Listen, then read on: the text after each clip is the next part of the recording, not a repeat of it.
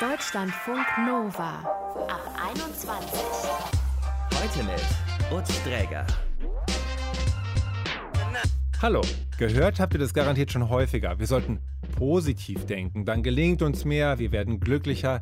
Aber ist das wirklich auch so und gilt das auch, wenn es wirklich hart auf hart kommt? Hart auf hart und Antworten dazu haben wir hier im Podcast. Muriel, die hat als Kind einige wirklich nicht so schöne Dinge durchmachen müssen. Heute ist sie Psychologin und hat die positive Psychologie für sich entdeckt. Positive Psychologie ist wirklich aktiv zu werden. Also wirklich zu sagen, okay, was kann ich aktiv aus dieser Situation herausziehen, damit es sich zum Bestmöglichen wendet. Im besten Fall für alle Beteiligten. Wir hören später noch von Muriel und der positiven Psychologie, erst aber zu Maximilian. Der hat vor über drei Jahren eine drastische Entscheidung getroffen. Mit Mitte 20 lässt er sich beide Unterschenkel amputieren. Unterhalb des Knies sind die Beine jetzt weg. Dafür gab es keine unmittelbare medizinische Notwendigkeit, aber seit seinem zweiten Lebensjahr ist Maximilian auf Gehhilfen oder den Rollstuhl angewiesen gewesen. Er wollte etwas ändern und dabei hat ihm, wie er sagt, vor allem eins geholfen: positiv denken. Hallo. Hallo, Servus.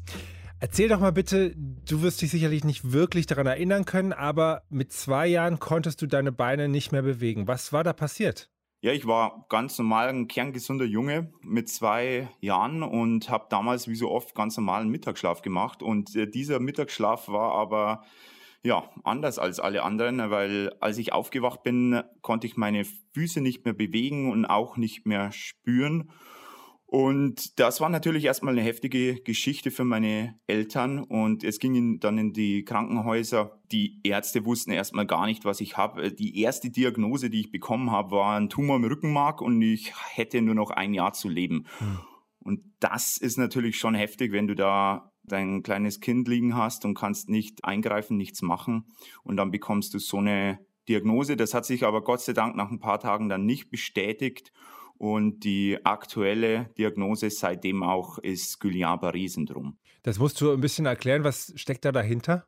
Also Guillain-Barré-Syndrom, das ist eine Entzündung des peripheren Nervensystems. Das kann durch alles Mögliche ausgelöst werden. Und da ist quasi so eine bunte Kiste, in die man reinfassen kann und man kann alles bekommen. Also man kann daran auch sterben oder man, es kann auch sein, dass diese Lähmung auch wieder komplett verschwindet mit der Zeit. Bei mir war es so, dass ich zwischenzeitlich nicht mal mehr sitzen konnte, weil die Lähmung einfach, die war kurz vorm Herzen und zu meinem großen Glück ist am nächsten Tag dann die Lähmung langsam wieder zurückgegangen, blieb aber dann bis heute stabil stehen unterhalb meiner Knie. Also was konntest du, was konntest du nicht machen?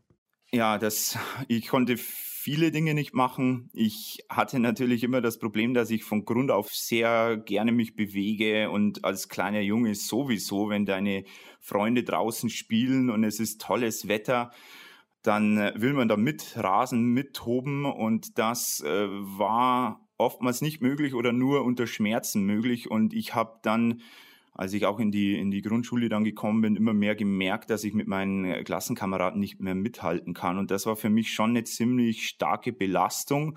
Und das hat letztendlich auch dazu geführt, dass ich in der Grundschule sehr stark gemobbt wurde. Da würde ich dich gern fragen, wie du das mit dieser, ja, doch äh, dann Rundumbelastung, wie du damit klargekommen bist. Bewegungsdrang raus wollen, mitmachen wollen, aber nicht können und on top of that vielleicht auch noch Spott ernten. Ja, das hat dazu geführt, dass ich mit der Zeit immer mehr mich auch zurückgezogen habe. Ich wollte einfach diesen, diesen Konflikt, den wollte ich gar nicht erst spüren und das hat eben gut funktioniert, wenn ich für mich alleine war und das ist aber ein großes Problem, weil man natürlich sozial abhängig ist von allen möglichen Personen und wenn man sich immer mehr zurückzieht, dann ist es ein Teufelskreis, der bei mir letztendlich auch in schweren Depressionen geendet hat. Wie alt warst du da? Also ich würde sagen, den, den Höhepunkt oder besser gesagt den Tiefpunkt der Depression, den hatte ich so mit 14, 15 ungefähr. Da war für mich, ich war wirklich so weit, ich habe damals tatsächlich gegoogelt, wie ich mich am besten schmerzfrei umbringen kann. Und äh, habe Gott sei Dank nichts Passables gefunden, kann man sagen. Das war für mich aber auch so nochmal selbst die Bestätigung, hey Junge, das kann so nicht weitergehen und du musst da jetzt etwas machen und an dir arbeiten. Und das klingt so, als hättest du vor allem zu dir selber gesprochen und dich am eigenen Schlawittchen dann offensichtlich da rausgezogen. Wie denn? Ja, wie denn? Das ist eine große Frage. Für mich war der Auslöser, als ich 15 Jahre alt war, da habe ich plötzlich, es ist Sommer geworden und ich habe enorm viel Wasser getrunken. Und zwar nicht, weil ich das bewusst entschieden habe, sondern weil ich enorm viel Durst hatte. Ich habe über 10 Liter teilweise getrunken am Tag. Und dann war klar, irgendwas, irgendwas kann da nicht stimmen. Und dann hat sich eben herausgestellt, dass meine Nieren kurz vorm Kollaps waren, als Spätfolge noch dieser Lähmung. Und das wurde leider übersehen. Und da war ich an dem Punkt, wo die Ärzte gesagt haben im Krankenhaus, hey, es kann sein, dass du beide Nieren und auch die Blase, die war mitgeschädigt, äh, dass du das alles verlierst. Und dann dachte ich mir, ja super, jetzt, jetzt kann ich mich wirklich äh, gleich umbringen. Dann hatte ich aber Glück, also ich hatte wirklich enormes Glück, dass ich alles behalten konnte. Und da, das war so der Auslöser, dass ich gesagt habe, okay, also du musst jetzt etwas daraus machen. Du hast dir also vorgenommen, sozusagen aus dir heraus Kraft zu schöpfen, obwohl dein Körper dich teilweise, ich sag's mal so, ein bisschen im Stich gelassen hat. Aber du hast gesagt, okay, ich war jetzt so tief, ich, ich will da nicht hin, ich möchte was aus mir machen. Ja, also das gab nie den Moment, wo ich gesagt habe, so jetzt ist der, der, der Punkt gekommen, sondern es war so eine Entwicklung in gewisser Weise. Und ich habe halt dann so Dinge gelesen wie dass nicht die Umstände entscheidend sind, ob man jetzt glücklich ist, ob man erfolgreich ist, sondern was man daraus macht. Und das hat sich für mich erstmal so angehört, ja, der hat ja keine Ahnung. Der das geschrieben hat, der ja keine Ahnung, wie es mir geht. Aber letztendlich musste ich dann irgendwann akzeptieren, dass das tatsächlich der Fall ist. Und egal wie jetzt erstmal die Umstände aussehen. Und das zu wissen ist die eine Sache, das aber wirklich zu verinnerlichen und zu verstehen, das ist dann eine Entwicklung, ein, ein Lernprozess, den, den ich da mitmachen durfte. Vor mehr als drei Jahren, am 14. Februar 2017, hast du, bist du einen radikalen Schritt gegangen. Du hast dir beide Unterschenkel amputieren lassen, obwohl es medizinisch nicht notwendig war. Warum? Ja, während ich eben ab 15 Jahren mental, psychologisch immer besser wurde, es ging mir besser und ich habe immer mehr positiv in die Zukunft geblickt, ging es mir körperlich aber immer schlechter. Das Problem ist, ich hatte eben keine Sensibilität in den Füßen, habe ich natürlich immer noch nicht. Jetzt sind sie ja weg, aber das Problem dabei ist, wenn ein normal gesunder irgendwie einen kleinen Stein oder so im Schuh hat, dann, dann muss der irgendwann raus, weil das zu Verletzungen führt und das total unangenehm ist. Und sowas habe ich beispielsweise nie gespürt. Das heißt, ich habe dann erst abends, wenn ich dann meine, ich habe da so Schienen bekommen, so, so ein bisschen wie Forrest Gump im Film, der bekommt ja auch so Schienen, mit denen er am Anfang da gehen muss oder laufen muss. Und so in der Richtung haben die bei mir auch ausgesehen. Und das hat aber immer wieder zu Druckstellen geführt. Ich habe mir dann mehrfach meine, meine Sprunggelenke gebrochen, ohne dass ich das gemerkt habe, weil ja ich nichts gespürt habe. Mhm. Ich habe dann äh, schon lange vorher, mit neun Jahren, bin ich in einen Nagel reingetreten und habe mir die ganze rechte Ferse aufgerissen und habe das nicht gespürt. Und diese Verletzungen, diese Wunden haben sich entzündet, die wurden chronisch. Ich habe dann zwar an den Füßen keine Schmerzen gespürt, aber das hat sich dann hoch bis zu den Knien und bis in die Leiste zum Lymphknoten ausgeweitet. Und irgendwann hat sich mein Leben nur noch darum gedreht, wie ich jetzt möglichst schmerzfrei durch den Tag komme. Und das ist natürlich nichts, was vielleicht erstrebenswert wäre. Und da habe ich mich dann eben immer mehr so mit dem Gedanken befasst, hey, vielleicht ist, wenn ich das Problem einfach abschneide, vielleicht ist das äh, tatsächlich eine mögliche Lösung. Und dann eben zum Thema Amputation habe ich mich sehr umfangreich informiert, bis es dann eben vor dreieinhalb Jahren soweit war ich glaube, 130, 136 Tage nach der Amputation bist du 10 Kilometer gerannt. Dabei musstest du ganz am Anfang nach der Amputation erstmal überhaupt laufen lernen mit deinen Prothesen. Warum hast du das gemacht, dieser Lauf, so schnell? Also warum ich es gemacht habe, ich bin ja sehr aktiv, sehr sportlich. Das war ich davor schon, das bin ich nach wie vor und mir macht das Spaß, mich zu bewegen. Und wir haben eben diesen Lauf 10, heißt der, der ist jedes Jahr in, in meinem Heimatort. Und da geht es darum, eben zehn Kilometer zu laufen. Und ich habe mir schon jahrelang vorgestellt, da mitlaufen zu können. Und dann war das eigentlich so eine erstmal so eine Schnapsidee, dass ich direkt nach der Amputation gesagt habe, ja, da in äh, vier Monaten ist da dieser Lauf, da laufe ich mit. Und das war erstmal noch nicht so wirklich ernst gemeint. Ich habe aber dann gemerkt, dass es mir schnell besser geht, dass ich gut zurechtkomme. Reha, das alles hat super gut funktioniert. Und dann wurde das immer mehr ernst quasi. Und dann habe ich gesagt, okay, das gehe ich jetzt an, das, das probiere ich. Sehr zum, zum Leidwesen von meinem Prothesentechniker und äh, den Leuten von der G-Schule, weil die natürlich gesagt haben, Junge, du hast gerade erst deine Prothesen bekommen, jetzt äh, schau erst mal, dass du im Alltag zurechtkommst. Aber das, ja, Äh, ich hatte auch das große Glück, mein, mein Prothesentechniker hat mir hat zwar gesagt, du hast einen Knall, aber ich unterstütze dich und äh, ohne dem wäre das auch nicht möglich gewesen, dass das so schnell funktioniert. Und was aber für mich auch wichtig ist, immer wieder ganz klar zu erwähnen, weil es natürlich viele gibt, die selbst gerade vielleicht amputiert sind und die, die hören das von mir 136 Tage, danach 10 Kilometer laufen. Bei mir gibt es zwei entscheidende Faktoren. Erstens, ich habe mich bewusst entschieden, die Füße amputieren zu lassen. Ich habe mich darauf vorbereitet. Das ist der erste Punkt. Ich habe also quasi kein Trauma erlitten. Und der andere Punkt ist, ich konnte noch nie wirklich mit meinen Füßen gehen. Also ich musste mein Gleichgewicht schon immer über die Knie und über die Hüfte balancieren. Und deshalb waren die Prothesen für mich de facto nichts Neues. Andere können nach 136 Tagen vielleicht noch nicht mal frei gehen. Das mhm. gibt es nämlich auch und das ist aber auch ganz normal. Und bei mir waren einfach die, die, die Faktoren alle so gut ausgerichtet, dass das möglich war. Das ist wichtig zu wissen und natürlich ge gehört natürlich auch etwas Leidensfähigkeit und, und etwas Motivation auch mit dazu, dass man das auch wirklich durchziehen kann. Ja. Kann man so optimistisch auch nur sein, wenn man leidensfähig ist? Ja, also ich glaube, dass Leidensfähigkeit, auch Resilienz, dass man das trainieren kann, wie so vieles. Wenn man das verinnerlicht hat, dass man immer wieder vielleicht auf die Schnauze geflogen ist, egal in welchem Lebensbereich, und dass man es aber trotzdem immer wieder geschafft hat, aufzustehen, dann hat man irgendwann so ein gewisses Grundvertrauen. So, ja, momentan muss ich Schmerzen aushalten oder es läuft nicht so, wie ich mir das vorstelle, aber ich habe irgendwie so dieses Grundvertrauen, es wird schon, es wird schon irgendwie werden, weil es ist schon immer irgendwie wieder geworden. Und das ist auch wieder eine Trainingsfrage. Also letztendlich ist in der Persönlichkeitsentwicklung alles wie beim Sport auch eine Frage des Trainings. Und ähm, was ist dein nächstes Ziel? Ja, mein, mein aktuelles, gerade ganz brisantes Ziel ist, ich möchte mit einem äh, Kumpel zusammen den Bodensee in einem neuen Rekord durchsegeln. Das ist dieses Jahr ganz spontan dazugekommen wegen Corona. Äh, äh, da hat sich dann der Freund von mir eingeschaltet und hat gesagt, hey, du, das wär's, hast du Bock? Und ich habe sofort gesagt, ja, und jetzt sind wir gerade ordentlich am Trainieren und im Herbst werden wir mal schauen, dass wir dann den Rekordversuch angehen. Und hast du abschließend vielleicht für unsere Hörerinnen und Hörer in nicht so ganz einfachen Zeiten, das muss man ja ganz allgemein mal so festhalten, vielleicht auch ein Werkzeug, was man gut nutzen kann, um positiv zu bleiben? Ja, das absolute ultimative Werkzeug ist für mich der Humor.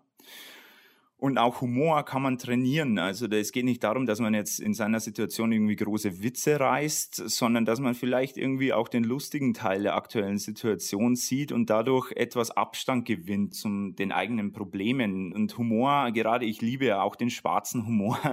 Da gehört Geigenhumor erst, auch dazu. Ja, da, ja alles. ja, genau, das, das gehört da alles dazu.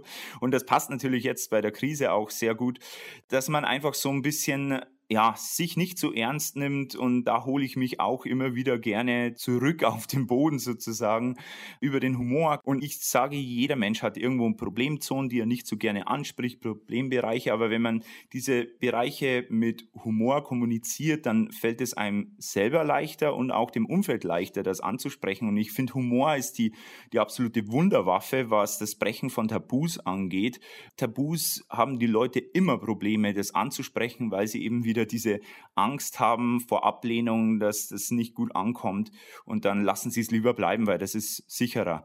Und das kann man trainieren. Und was auch noch ganz entscheidende Dinge sind, das Thema Akzeptanz. Also wenn ich mich selber, wenn ich meine Mitmenschen, wenn ich meine aktuellen Umstände und Situationen akzeptieren kann, dann höre ich mit dem Kämpfen auf. Ja? Es ist in unserer Gesellschaft geht es immer darum, ja, irgendwie zu kämpfen. Man muss gegen den Krebs kämpfen, man muss für die Liebe kämpfen, man muss um so viele Dinge kämpfen. Aber der Punkt ist, erst wenn wir mit dem Kämpfen aufhören, dann können wir loslassen und dann können wir befreit neue Wege gehen und dann äh, kann nicht mehr viel schief laufen. Das nehmen wir gerne so mit. Vielen Dank. Maximilian Schwarzhuber war das. Er hat uns hier seine Geschichte erzählt bei der Ab 21. Deutschlandfunk Nova. Nichts vom Leben erwarten scheint ja manchmal der einfachere Weg. Das Wetter wird schlecht, die Straßen sind bestimmt voll und den Job kriege ich sowieso nicht und durch die Pandemie gehen mir zig Chancen verloren. Also sich auf das Schlimmste einstellen, das kann ja auch wirklich eine Strategie sein, um nicht so herb enttäuscht zu werden. Ganz anders geht man es an, natürlich, wenn man positiv rangeht, optimistisch bleibt und das vielleicht nicht verklärt unbedingt, sondern einfach mal die positiven Dinge sieht und hervorhebt. Und das kann man sogar richtig lernen. Das sagt auch die Psychologin und Podcasterin Muriel Böttger. Hallo. Hallo, freut mich. Nur um deine Sicht auf die Dinge nochmal zu verstehen. Hattest du selber persönliche Krisen anlässlich derer du gesagt hast, ich möchte gerne ein bisschen mehr mich auf das Positive fokussieren? Ja, ich hatte wie jeder Mensch in seinem Leben einige Krisen. Nur hatte ich leider schon einige Krisen vor meinem 18. Lebensjahr. Also ich bin so als Kind und Jugendliche durch so einige Krisen durchgegangen, weil ich einfach dreimal Trennungen von wichtigen Bezugspersonen erlebt habe. Ich musste ganz oft die Schule wechseln. Also viele Umbrüche und habe da immer schon sehr positiv gedacht, bin sehr optimistisch damit umgegangen, habe mich immer ganz schnell gefragt, was ist denn vielleicht das Gute jetzt daran und immer schon viel mitgenommen, auch aus nicht so schönen Momenten. Und dann habe ich im Studium der Psychologie irgendwann die positive Psychologie erst kennengelernt und dachte, wow, das ist irgendwie die Wissenschaft zu meiner bisherigen Lebenseinstellung. Und dann war ich natürlich direkt total angefixt und habe mich da reingearbeitet. Und dann war auch klar, dass ich mich mit dem Beruf der Psychologin auf genau diese Wissenschaft fokussieren und spezialisieren werde. Aber es klingt ja so ein bisschen so, als hättest du das tatsächlich schon so in dir getragen. Und dir als Kind vielleicht auch, weil du ja gesagt hast, du hattest da diverse Instabilitäten durchzustehen, die in dem Alter ja vielleicht nicht so toll sind, aber dich vor größeren Schädigungen geschützt. Was meinst du? Definitiv, bin ich mir ziemlich sicher. Ähm, man baut ja auch so eine psychologische Widerstandsfähigkeit auf, nennt sich auch Resilienz. Und ich habe einfach ganz früh angefangen, mir die aufzubauen. Und das heißt nicht eine Mauer um sich herum hochziehen und nichts mehr an sich ranlassen, sondern wirklich mit Rückschlägen gut umgehen zu können. Das heißt, die auch tatsächlich zu verarbeiten. Und das kann man lernen. Und kannst du das mal vielleicht beispielhaft formulieren? Wie geht so positives Denken oder Optimismus, wenn man so will? Optimismus ist gerade in der positiven Psychologie nicht einfach nur eine rosarote Brille aufzusetzen, sondern einen konstruktiven, optimistischen Blick in die Zukunft zu haben. Das heißt, wenn ich einen Rückschlag erlebe, vielleicht als Student eine wichtige Klausur verhaue, ist mir übrigens auch passiert, und zwar die letzte in meinem Studium, und dann musste ich in Drittversuch in die mündliche. Total toll. Wenn sowas dann passiert, dann schon zu schauen, okay, was kann ich denn daraus mitnehmen? Was kann ich jetzt daraus lernen, dass ich diese Prüfung dann jetzt im dritten Versuch, im letzten Versuch, kurz vor Abschluss meines Studiums noch machen muss und dann auch noch mündlich? Und dann habe ich mir gedacht, gut, Muriel, das ist jetzt deine Chance, dieses Fach tatsächlich richtig zu lernen und zu verstehen und nicht einfach nur so eine Druckbetankung zu machen, wie das manchmal passiert. Und tatsächlich war es auch so im Nachhinein. Also das ist eins der Fächer, was mir heute noch am präsentesten ist. Und das hilft natürlich auch, diese Erfahrung mit einer nicht so schönen Situation besser umzugehen, auch in Zukunft nicht mehr so viel Angst vor unangenehmen Situationen zu haben, weil wir so lernen, ah, okay, ich habe die Fähigkeiten, damit umzugehen.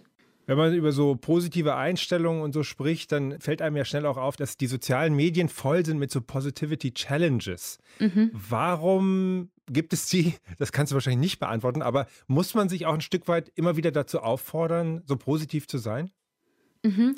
Und zwar ist unser Gehirn leider nicht auf dem neuesten Stand. Also wenn man es so in einem Computerprogramm ausdrücken würde, sind wir so Windows 1990 oder so.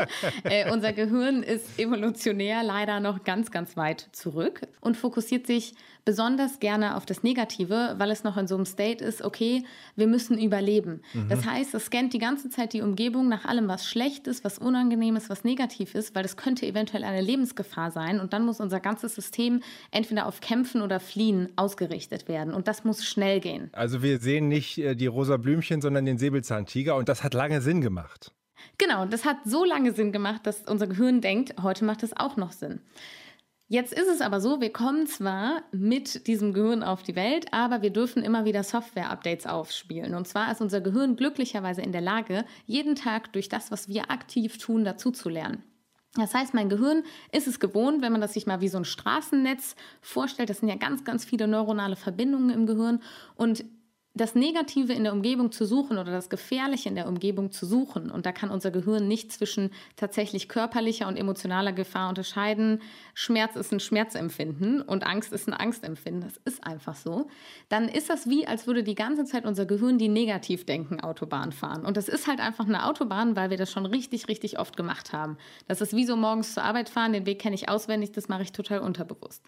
Ich kann aber ganz aktiv auch mal einen anderen Weg gehen oder fahren nämlich den Positivdenkenweg. Und das ist vielleicht gerade noch ein Trampelfahrt in meinem Gehirn, weil wir das noch nicht so oft benutzen. Aber je öfter ich mich aktiv dazu entscheide, ich gehe jetzt mal diesen Weg zur Arbeit und gehe mal den Positivdenken Trampelfahrt, wird das vielleicht irgendwann ein Weg, irgendwann gepflastert und vielleicht sogar irgendwann auch eine Autobahn. Und unser Gehirn hat gelernt, ah, alles klar, ich kann auch einfach positiv denken. Das geht ja auch, das ist auch eine Handlungsmöglichkeit, die in meinem Repertoire steckt. Können auch so richtig pessimistische Leute, können die auch davon ausgehen, dass sie sich da in diese Richtung entwickeln können?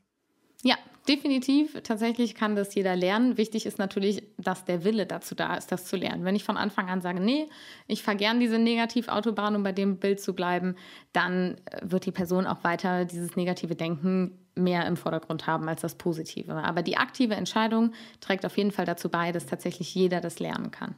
Und du hast ja schon ein bisschen das angesprochen, wie das im Großen und Ganzen funktioniert. Aber hast du noch mehr Tipps, Strategien, die man vielleicht jetzt auch so im täglichen anwenden kann, um sich in diese Richtung ein bisschen zu pushen? Ja, definitiv. Also es gibt eine Übung aus der positiven Psychologie, die ich sehr, sehr liebe und immer so als Einsteigertipp gerne empfehle. Und zwar nennt die sich Three Good Things. Und diese Übung besagt, dass wenn du für sieben Tage am Stück dir jeden Abend drei Dinge notierst, für die du an dem Tag dankbar bist oder die gut gelaufen sind, dann macht dich das bis zu sechs Monate später immer noch nachweislich glücklicher und steigert deine Lebenszufriedenheit. Eine Woche, sechs Monate. Yes. Muss man da drei unterschiedliche Dinge nehmen oder dürfen verliebte Leute auch Schatzi, Schatzi, Schatzi schreiben? nee, im besten Fall drei unterschiedliche Dinge, weil genau darum geht's. Weil wahrscheinlich kannst du am Ende des Tages drei Situationen aufzählen, wie du auch in der Anmoderation schon gesagt hast, die mhm. blöd waren. Irgendwie Stau, schlechtes Wetter und nerviger Chef. Ja. Aber es fällt uns schwer, drei positive Dinge zu finden. Und es geht genau darum, mal die Umgebung und das eigene Leben nach den positiven Dingen abzusuchen. Und im besten Fall schreibst du auch drei Dinge auf, zu denen du etwas beigetragen hast. Also wirklich, ich habe den Bus bekommen, weil ich pünktlich aufgestanden bin. Oder ich habe eine Präsentation gut gemacht, weil ich mich ordentlich vorbereitet habe. Und dritter also, Punkt, meine Frisur. Genau, weil ich die ordentlich gestylt habe. Jetzt ja. ist das Leben manchmal aber auch wirklich sehr hart und vielleicht ist das manchmal schwer, so bei diversen Rückschlägen, die sich dann so hintereinander ergeben, in dieser Denke zu bleiben. Wie geht man denn da mit um? Würdest du sagen, immer einfach weitermachen oder? Mhm. Ja, tatsächlich weitermachen. Wenn ich ein Fußballprofi werden möchte, dann erwarte ich auch nicht, dass ich heute Nachmittag mal mit meinen Jungs auf dem Dorfplatz ein bisschen kicken gehe und morgen spiele ich bei Real Madrid. Das wird wahrscheinlich nicht klappen, sondern ich brauche auch Durchhaltevermögen und Ausdauer. Und genauso ist das auch, wenn ich lernen möchte, eine positivere Einstellung zum Leben zu haben. Und ja, es gibt einfach Rückschläge im Leben, die sind wirklich schrecklich und die sind grausam. Das erleben die allermeisten Menschen von uns in ihrem Leben mindestens einmal, dass jemand stirbt, jemand schlimm erkrankt, irgendwas wirklich Schlimmes passiert. Und das ist in Ordnung, dass das Zeit braucht, um es zu verarbeiten. Trauer, Wut, Ärger, das sind alles Emotionen, die auch ihre Berechtigung haben und die gelebt werden sollten, damit wir in Balance kommen. Nur wenn wir über Monate und Jahre tatsächlich immer wieder üben, uns auch in einen positiven Zustand zu bringen, dann fällt es unserem Gehirn leichter und wir haben diese Resilienz, von der ich anfangs schon gesprochen habe, aufgebaut mhm. und wir kommen leichter wieder zu unseren Kräften zurück, wenn mal ein Rückschlag da war.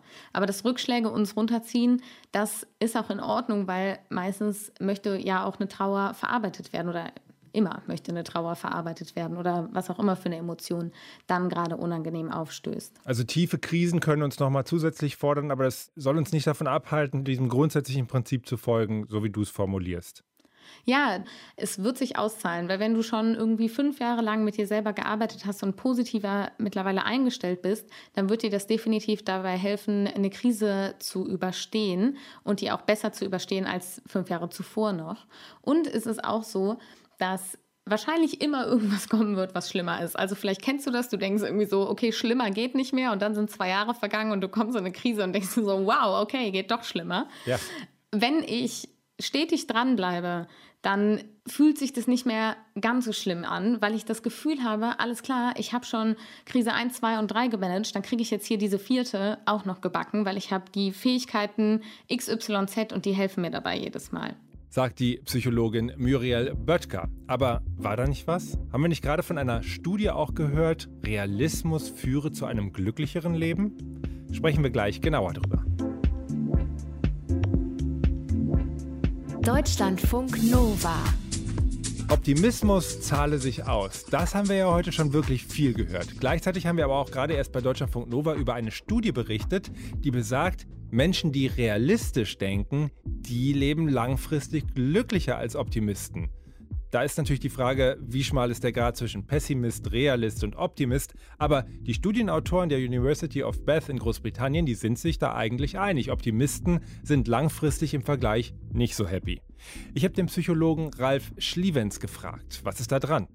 In der Studie ist man zu dem Ergebnis gekommen, dass es eben wichtig ist, seine Ziele realistisch einzuschätzen, seine Erwartungen nicht zu hoch zu schrauben, weil sonst wird man natürlich enttäuscht und das unabhängig davon, ob ich eher optimistisch oder pessimistisch veranlagt bin. Würdest du dich selber als Optimisten bezeichnen? Ja, und wie würdest du das kennzeichnen? Ja, also für mich hat Optimismus schon auch was mit Kontrolle zu tun. Also wie sehr habe ich die Dinge selbst in der Hand, die um mich herum passieren. Und wenn ich mich dann als wirksam erlebe und am Ende eben sogar noch, ich sag mal, ein besseres Ergebnis bei rauskommt, als der, der Ursprungszustand war. Also wir nennen das dann auch unter uns Psychologinnen und Psychologen Selbstwirksamkeit. Äh, dann entsteht eben sowas wie Zufriedenheit oder, wenn man es eher philosophisch formulieren will, auch Glück. Und Optimismus spielt da schon eine wichtige Rolle. Natürlich ist die Erwartung bei Optimistinnen und Optimisten eher positiv, also auch im Sinne von, dass ich die Dinge unter Kontrolle habe. Natürlich kann ich mich da auch täuschen, aber wie wir das, glaube ich, auch so aus dem positiven Denken wissen, ist es nicht selten so, dass wenn ich eine positive Erwartung habe, dass es dann auch in der Regel glückt. Auch wenn die Studie jetzt festgestellt hat, dass meine Erwartung natürlich auch realistisch sein muss. Also wenn ich mir, egal ob jetzt optimistisch oder pessimistisch, wenn ich mir Ziele setze, die ich nicht erreichen kann, dann werde ich sie auch nicht äh, verwirklichen. Das ist so. Also, wenn ich es jetzt richtig übersetze, heißt das sozusagen, meine optimistischen Erwartungen sollten sich in einem Spektrum bewegen, das auch realisierbar ist. Sonst genau. gibt es Frustrationsmöglichkeiten, die ich als Pessimist gar nicht erst habe. Aber also da kann man auch auf die Schnauze mitfallen. Ja, also Pessimisten würden sich wahrscheinlich grundsätzlich eher weniger Ziele setzen.